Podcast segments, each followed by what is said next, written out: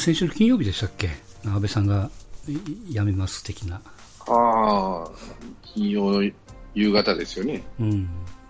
どうでしたか、うん、やっぱビビったよね。だって、それまで、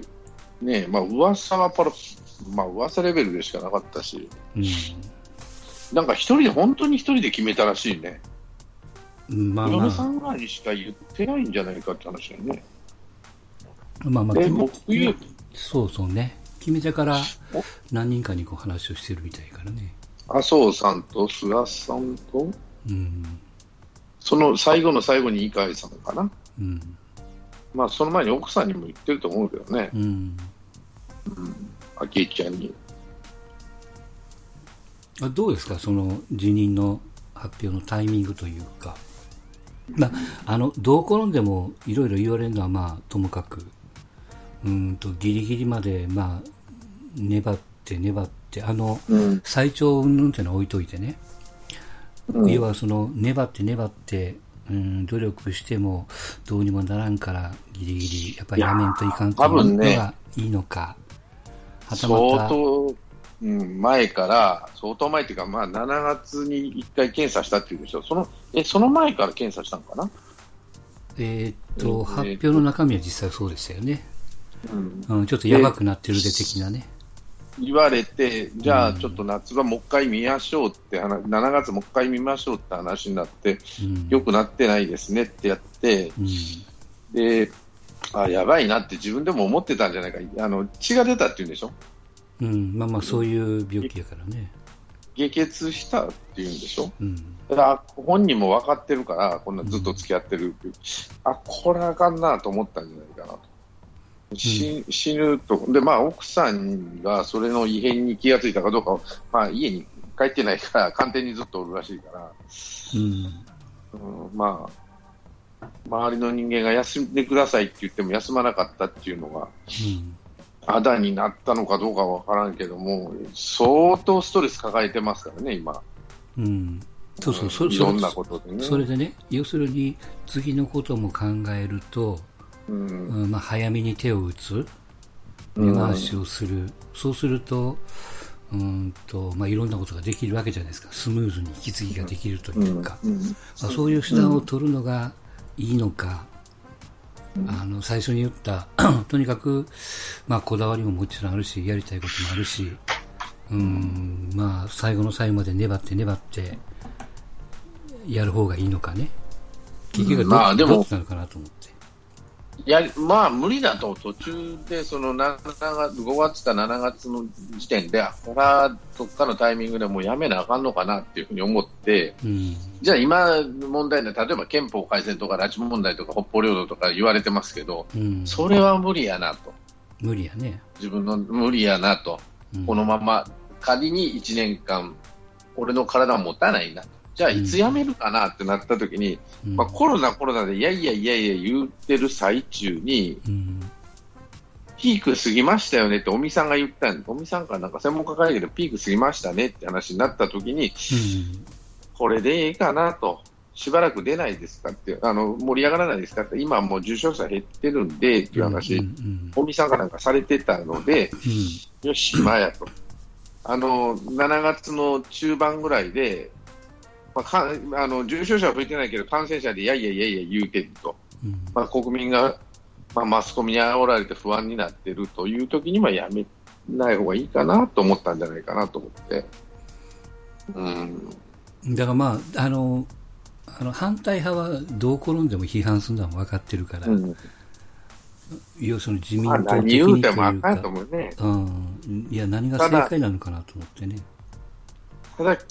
びっくりした人は、というか、うん、まあ、急に言われてもっていう人は多いと思うけど、うん、一番急に言われてもって思ったのは石破さんやと思うよね。うん、準備してねえし、俺っていう感じ。うん、で、支持率が50何パーセント、20%バッカーンと上がったでしょ。うん、あれで石破さん参ったなと思ったんじゃないかな。もう左巻きを、ま、要は自民党外の人をつけるしか方法はないと。うん、今、石破を推してるのは自民党外の人ばっかりからね。いろんなとこ見とると。だからまあ、あのー、今回の自民党の要はその党員を外して、うん、あの、うん、両院議会うんだけでやるっていうね、まあ、あのパターンで反感食らうんなら次の総選挙あるいはその次でしっぺ返しも当然食らうだろうし、うん、まあ、その辺はその辺はもう自民党の中のことやから。っていうかね、うん、長期政権の後って、その小泉さんの後も、えー、誰だ、えー、と佐藤さんの後も、吉田茂の後も、絶対短命なんですよ。だから石破さんが捨てることないんです。そうね、いや本当にやりたいんだったらね、うん、本当にやりたいんだったら次の1年後のあそこで一気に行きゃいいんだけど、うん、騒ぎ出しちゃったでしょ、マスコミが。こんなんじゃあかんとか、へっちまとか。いや、あの、国民、ね、えっと、党員投票はしないっていうのが慣例なんですよね、ああいう時期、ああいう時は。慣例というか、まあそういうもんやと。まあその時間があるとかないとかいう問題はちょっと置いといて、1年後に嫌でもやると言うてるのに、マスコミがこう、わざと騒いだでしょ。もう叩けないと。安倍、安倍晋三を、今はね。あまあ、だから要は、要はその自民党の、えー、トップイコール総理大臣っていうのが乗っかってるから、外野がいろいろ言うんやろうけどね。まあ、それと、安倍晋三も叩いたら今、叩けない状況になったと。うん、なんでか病気の人を叩くんかって世間がやっぱり言い出すと。もう、なんだったっけ、あの、石垣みたいなバカみたいなこと書くもんで、うん、ボコボコに叩かれたんだよ。で、福山がもういやあの謝っとけっていうことを言って、しぶしぶ本人はなんか書いとったけども、うん、だから野党も突っ込めない、まあ、野党もあの党首選挙自分らでやるわけやから、お前のとこもどうやねんって話になるから、うん、突っ込めない、じゃあ世間はどう、世間だけしか突っ込めないってなったら、安倍晋三突っ込めないってなあそこしかもう左巻きが叩けるところはないんですよね。何言うてももう安倍晋三、今、安倍晋三叩くイコール差別主義者やとかね、あの、あの障害者をあの差別するつもりかとか、ヘイトになるから、うん、もう何も言えない状況なんで、まあ、この数ヶ月、1ヶ月はね、多分はいはい。本当あそこしかない。でもあそこは別に今までもそうしてるけど、騒ぐ必要は、俺、左巻きの人は騒ぐ必要がないと思うのは、絶対短命やから、次の人は。うん。政権には俺はならん、菅さんになったとしてもね。うん。1年後にはどうかになと、1000日は絶対持たないと思ってる。うん。よ、よくて600日ぐらい。多分1年後にどうなのかなと、その前に解散総選挙やらなあかんよから、うん、そこでぶったいっていう話もなる、つってんてんだからね。うんうん、だから今、自民党、仮に今、解散したら楽勝ですよ、多分。もう野党は整ってないわ、安倍さんで同情もらってるわね。うん、うん、楽勝とは言うんけど、まあまあ、そんな大負けしないやろと思うんやけど、あの僕だ、一番ビビってビビってるというか、予定外なのは、菅さん本人ちゃうかなと思っててね。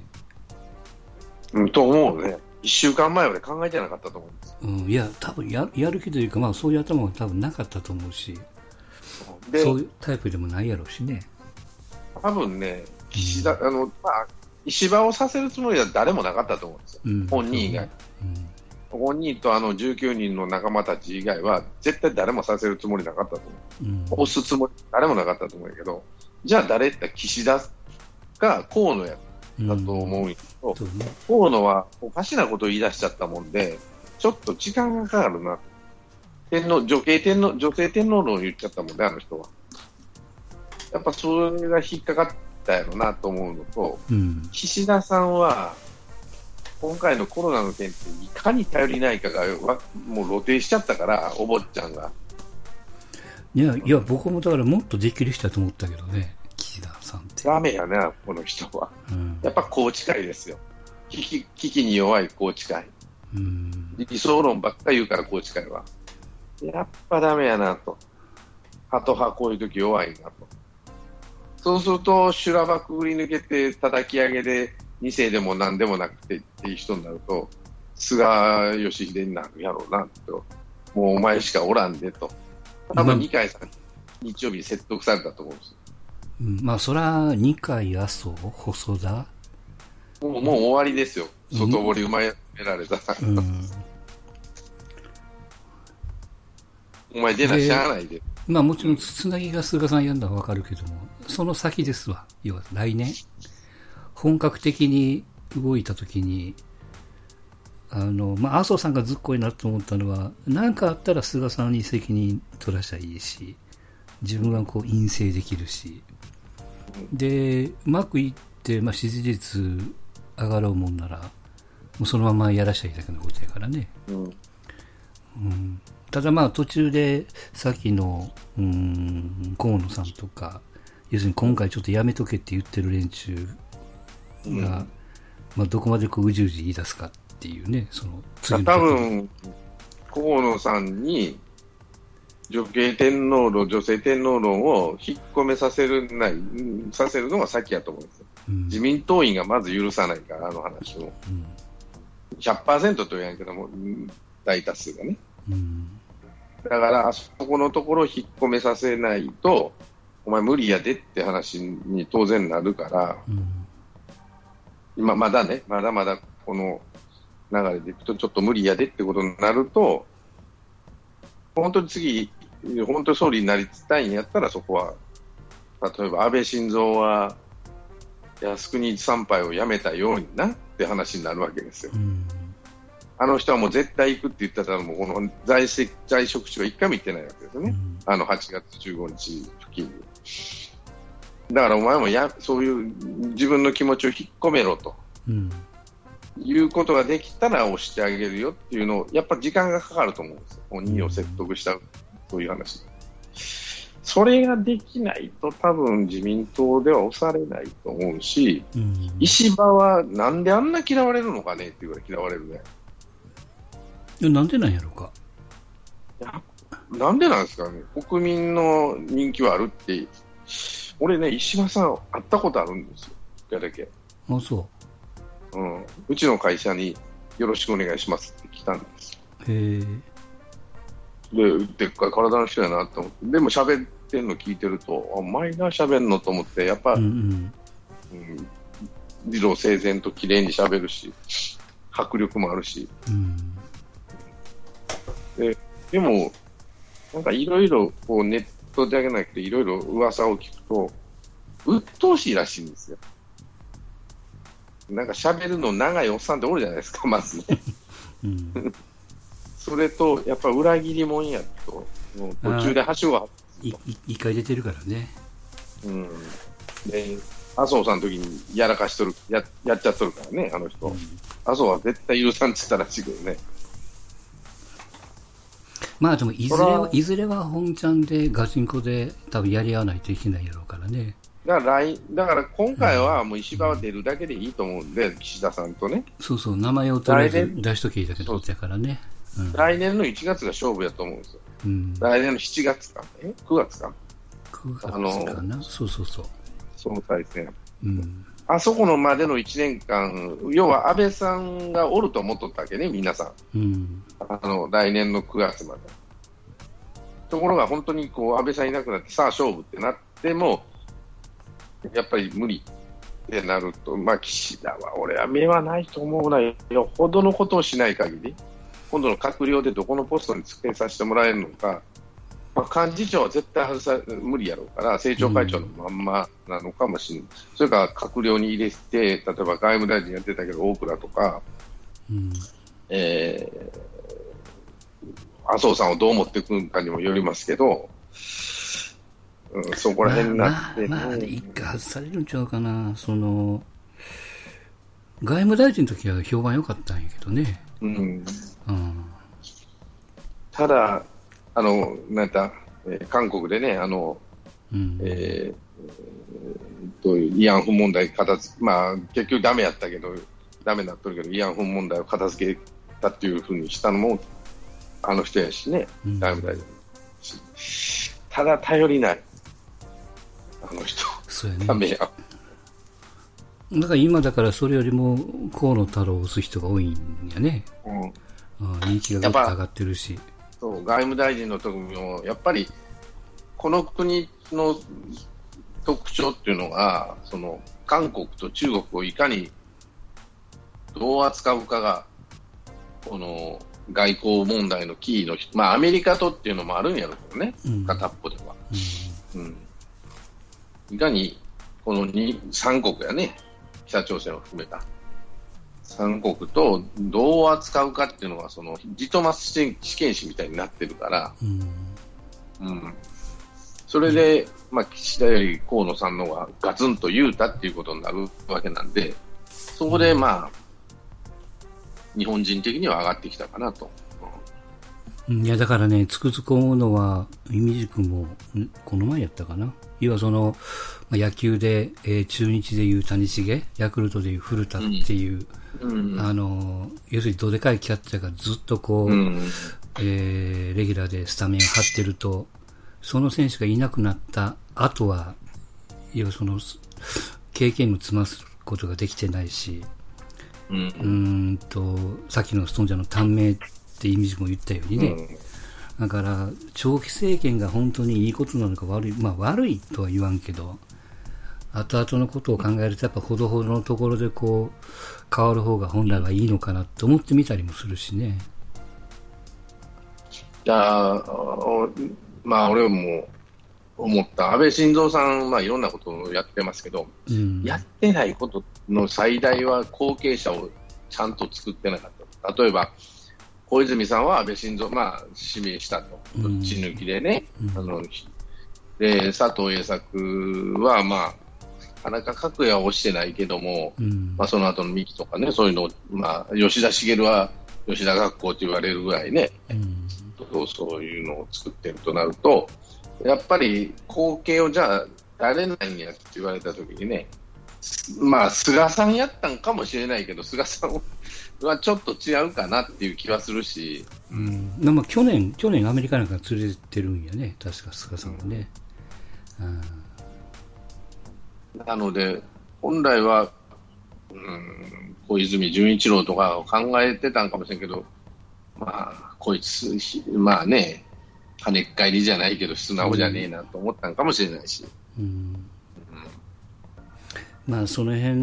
の考え、改めて考えたのと、やっぱり、まあ、ここでも言いましたっけ、まあ、ギャンブルになるかもわかんないけども、うん、衆参同時で選挙やって、憲法改正に踏み込むとかね、うん、そこまでこう長期政権をやってるからこそ、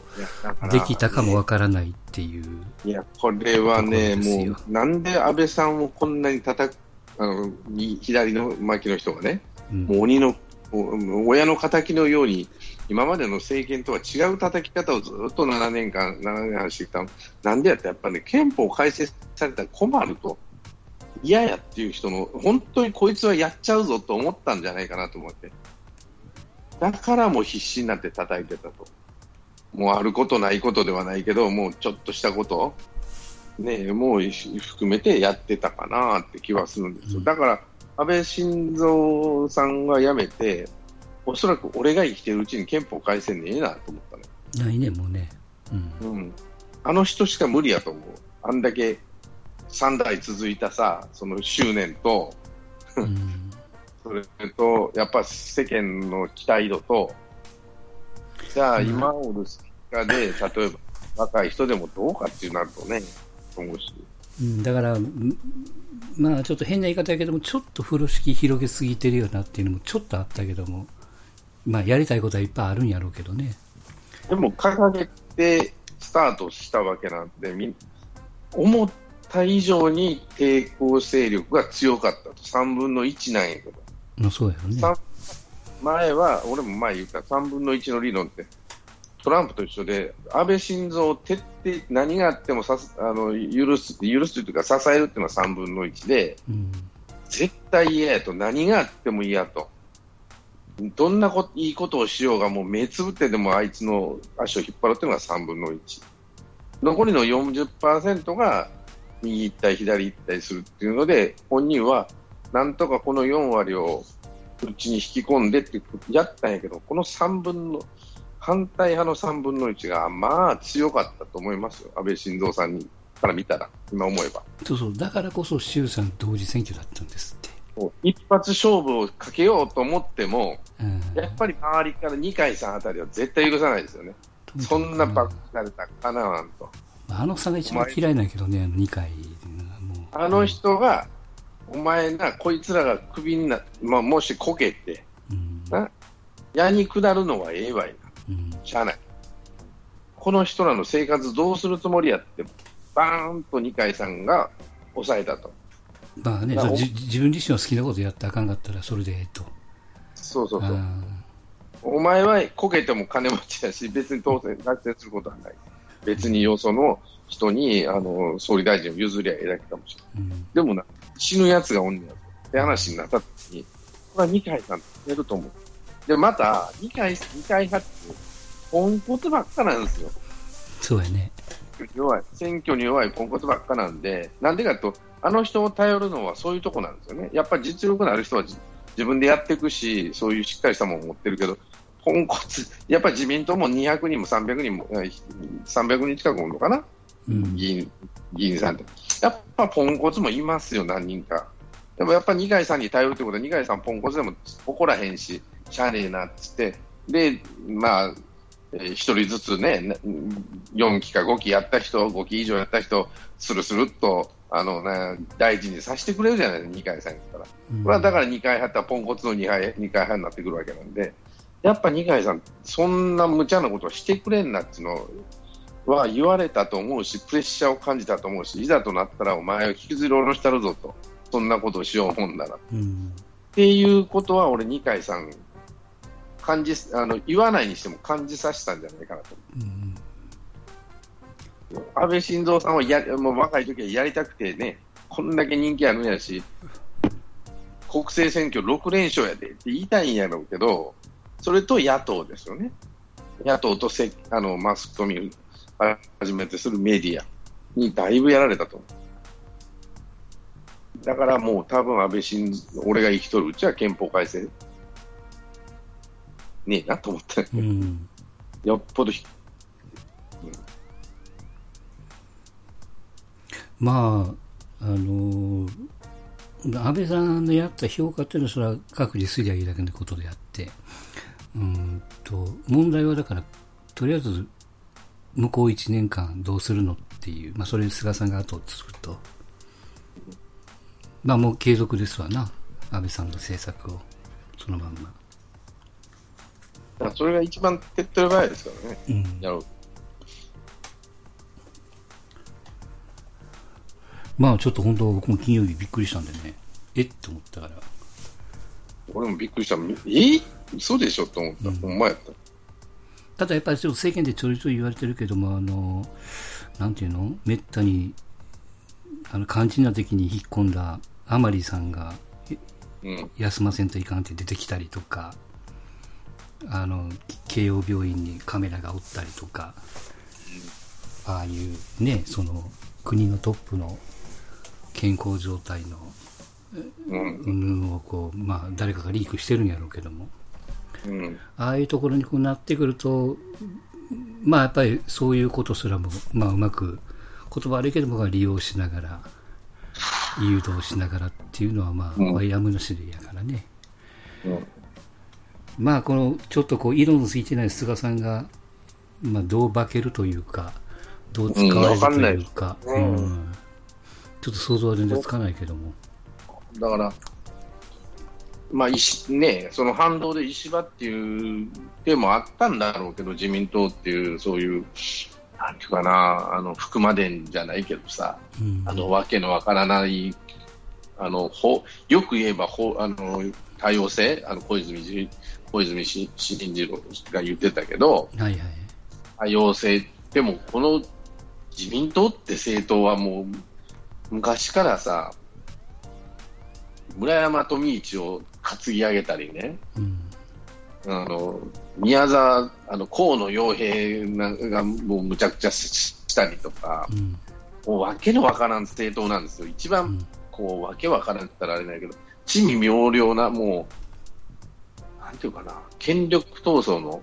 うん、で成り立ってる政党なので、本来の姿はこれなんですよ、自民党の。うん、これが、俺は自民党のいいところなんだと思うんです。うん、こういう切磋琢磨、それはみっともないですよ。まあ、今回、だから面白くないのは、やっぱり派閥政治っていいとこもあって悪いとこもあるんだけど、うん、俺は日本を支えてきたのはこういう派閥政治だと思うし、日本に野党がない、ね、野党がなあまともな与党っていうか、社会党以来さ、もう反対しか言わない政党、野党イコール反対しか言わない政党やと思われとったら、その野党的な役割をしとったのは、自民党の中でこう右行ったり左行ったりっていう、すごい幅の広い政党なので、うん、だからこのや派閥が力をつけ出すと、またあの、あの銭金の問題になっちゃうから、その権力だからとか。うん、そうそれで一番強いのが今、二階さんだろうと思うんですよね。うん、お金も持ってるし、まあ、権力もあるし。うん、で俺は好きなのは、こういう派閥、田中角栄みたいなんとか、じゃあ理想の福田福田赳夫とかね、頭のいい。でもあの人も嫌われてるとか、大平さんとかでも面白くてしょうがなかったけど、子供の頃から見てると。うん、何を批判されようがないしょうが田中角栄、なんでこの人悪いんやろうと思ったら、やっぱりその人心掌握術がすごかったとかね。うん、まあまあ、それはこう、大人になってくるとわかるけどね。そのうん、でじゃあ、今、石破はなんでこんなに嫌われて、もうやるこ、やるつもりのなかった菅にお前やれ言われて、担ぎ出されて、え？ー、どう？っていうのはさ、すごいじゃないですか。その、1週間どころか3日ほどでそれをゴロゴロ入れ替えていく。昔で言うと、誰だ、森喜朗さんが無理やり小渕恵三が亡くなった後に、お前、あんたしかおらんって言われて、5人組で決められて、はいっつってやったやつで、まあそれも短命政権だったんですけど、その後小泉純一郎が出てきて、ね、長期政権やるわけだけど、なんか面白いなと思って見てて、うん、うん。や、やっぱこれが自民党やでと、右も折って、左も折って、真ん中もあって、右行ったり、左行ったり、みんなで会合して、ね、どうする、こうするいかにも良くも悪くも和を持って尊しとなすやで。日本人らしい話ですよ。そうだからそういうふうに堂々としていたいいものをなんか中途半端にこそこそするじゃないですか。そこが奥ゆかしい日本人らしい、自民党らしいところなんです。いや、昔はそうじゃなかったもんね。堂々と、ね、昔はもう堂々とやって、うん、テレビの討論会でもへっちゃらで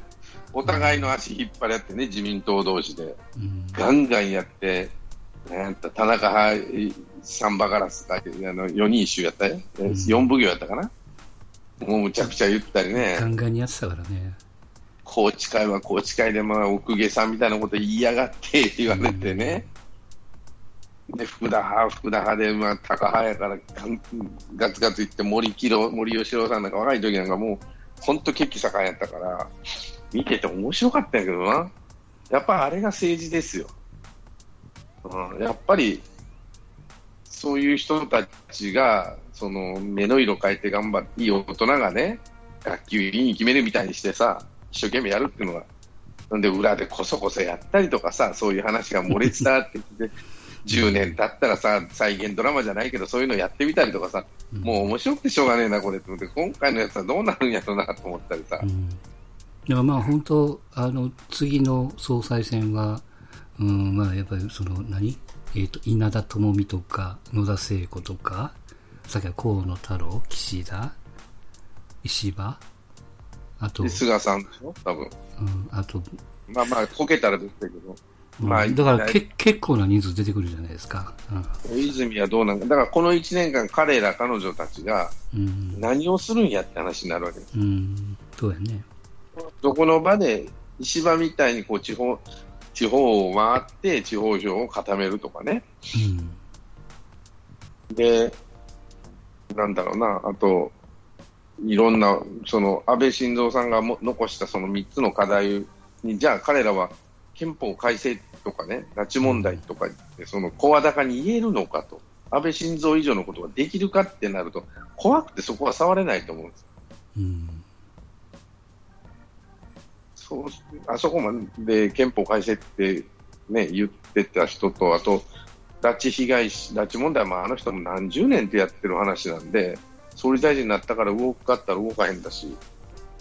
うん、逆にね、北朝鮮がもし安倍晋三憎しでおるんやったら、今こそ拉致問題一気に解決した方がいいと思うけどね、うん、お前がおらんなったらうまいこと言ったぐらい言うてね、うん、逆の期待を俺はしてるんですけど、例えば石破になったとしたらね、うん、こっちの言うこと聞けよっていう感じで拉致問題一気に解決したら、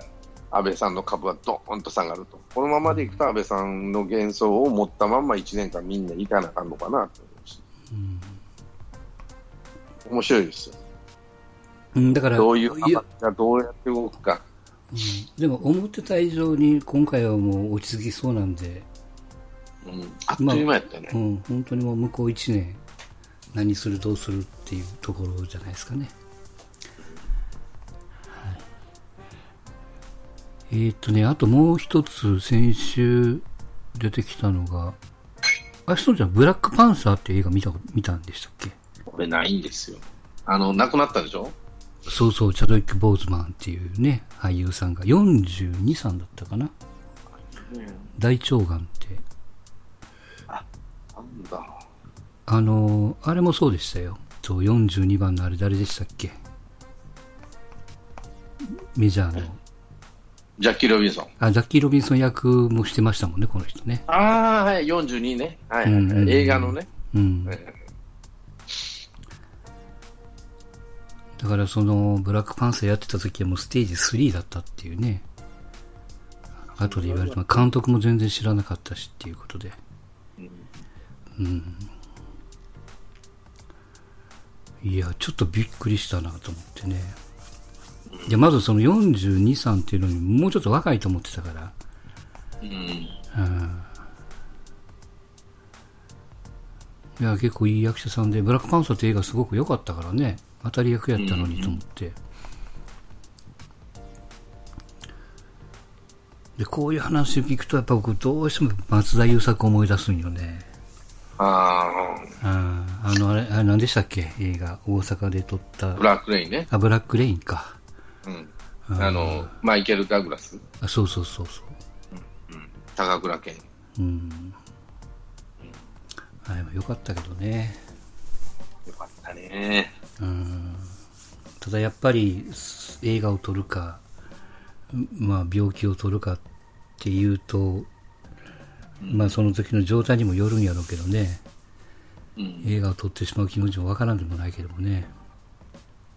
いや、まあ、ねえ、うん、どうなんかな。やっぱ日本人は、日本人に限らんかもしれんけど、うん、1秒でも長生きすることは善やと思うからね。うん、もちろんもちろん。そういう、ねうん。ただあの当時の松田優作のあの当時だと、そのハリウッドの映画に出る出ないっていうのは非常にやっぱレアケースの時代じゃないですか。うん。せっかく来たチャンスやし、うん、じゃあこれがつなげて次にっていうのは、本人はもう無理だって分かってたんかもしれんね。うん、って言われてたと思うからね。うん。そうすると最後の最後に俺を見せつけてやるっていうところで、うん、あの鬼のような演技になる。そう、あれができたってね。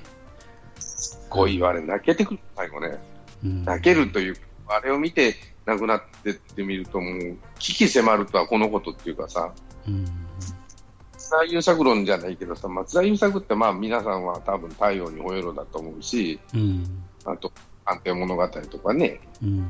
まあ、演技がとても太陽にほえろの時はうまいとは思えなかったんだけど、うん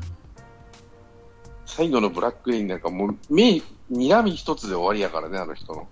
だから名優、高倉健とか、マイケル・ダグラスとか、あと、うん、和歌山飛三郎とかね、日本と、まあ、向こうの名優がもう全部食われてたじゃん。うん、あの、最初のシーンで、えー、首にこう、サイバーで。かか切るとこね。うん。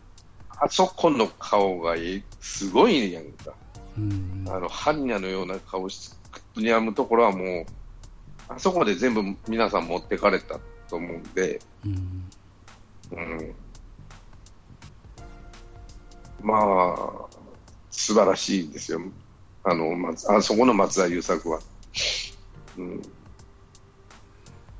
ただ、そのね、役者さんで、まあ、これを幸せやなって言っていいのかどうかわかんないですけど、作品は未来英語残るわけじゃないですか。さっきの松田優作にしても、この、ちょっとき坊主マンにしても。だからその一番ベストな状態のところの、えーと、作品がずっと残る未来英語残るわけですよね。うん、でこれが例えばうんとなんていうの、まあ、多分あのコックだとかシェフだとかになると、うん、食べられて終わりじゃないですか。まあその、うん、残すっていう手がちょっとあるかどうかわかんないけども。だからその職種によって自分のそのベストな状態を特別にこうカメラを回すんだったらともかく、うんと作品としてその残るっていうことを考えると、うん、やっぱこう役者っていうのはやっぱす、まあ、役者なのかアーティストなのか分かんないけども、うんまあ、特殊な職業ではある一方でやっぱすごい価値があるというか、ね、だから死んでも、うん、死んでもやれ死んでもいいからややりたいっていう仕事なのかもしれない、その松田優作みたいに、体削っていうか、うん、削るどころの騒ぎじゃなくて、もう、ね、まあまあ、本人はもうやもう終わりだろうなと思ってやってるかもしれないけど、うん、うん、ただまあね、ああいう役者って何年に一人しか出ないから、うん、松田優作だけで言うとね。うんていうかな、だけどな、まあ、息子もね、二人ともいい役者に徐々になってきたけど、うん、まあ、違う方向に息子二人ともなってるから、はいはい、よかったなと思うしね、あうん、特に兄貴の方は、親父とは真逆やからね、うん、うん、いい役者になったっていうか、親父より演技はうまいから、兄貴の方は特に。うん、うんまあ本当まあ要はそのまずその血を引いてるわけやから。うんうん。あそこね娘もおるんかな。娘娘もだね確かね。娘もまああ娘母ちゃんによう似てるわ。うん、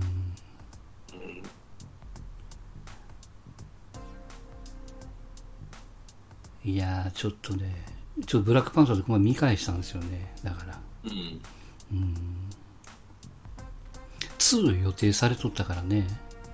うん。うん。じゃあ次の作品誰がやるの？みたいなね、うん、話もちょっと上がってましたけども。まあちょっと、こっちも残念な話でしたけども。うん。